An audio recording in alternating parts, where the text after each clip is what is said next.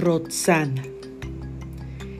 Querida y hermosa Roxana, mientras observas y rastreas a Ciro, no alcanzarás labrar los 30 años de guerra. Echar afuera el ayer y olvidar el desprecio pasado, pues cuando éramos niñas nuestra mente nunca se detenía. Ahora más que nunca, requiere un tacto diestro y sutil. La razón es simple, Roxana.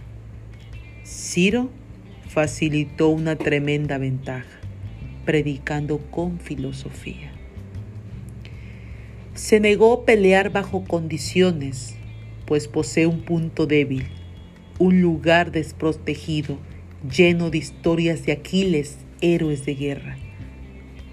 La presteza lo es todo, si mantiene su lucidez, no tiene por qué perturbar, pues hay muchas maneras de conquistar colina arriba a viento de frente.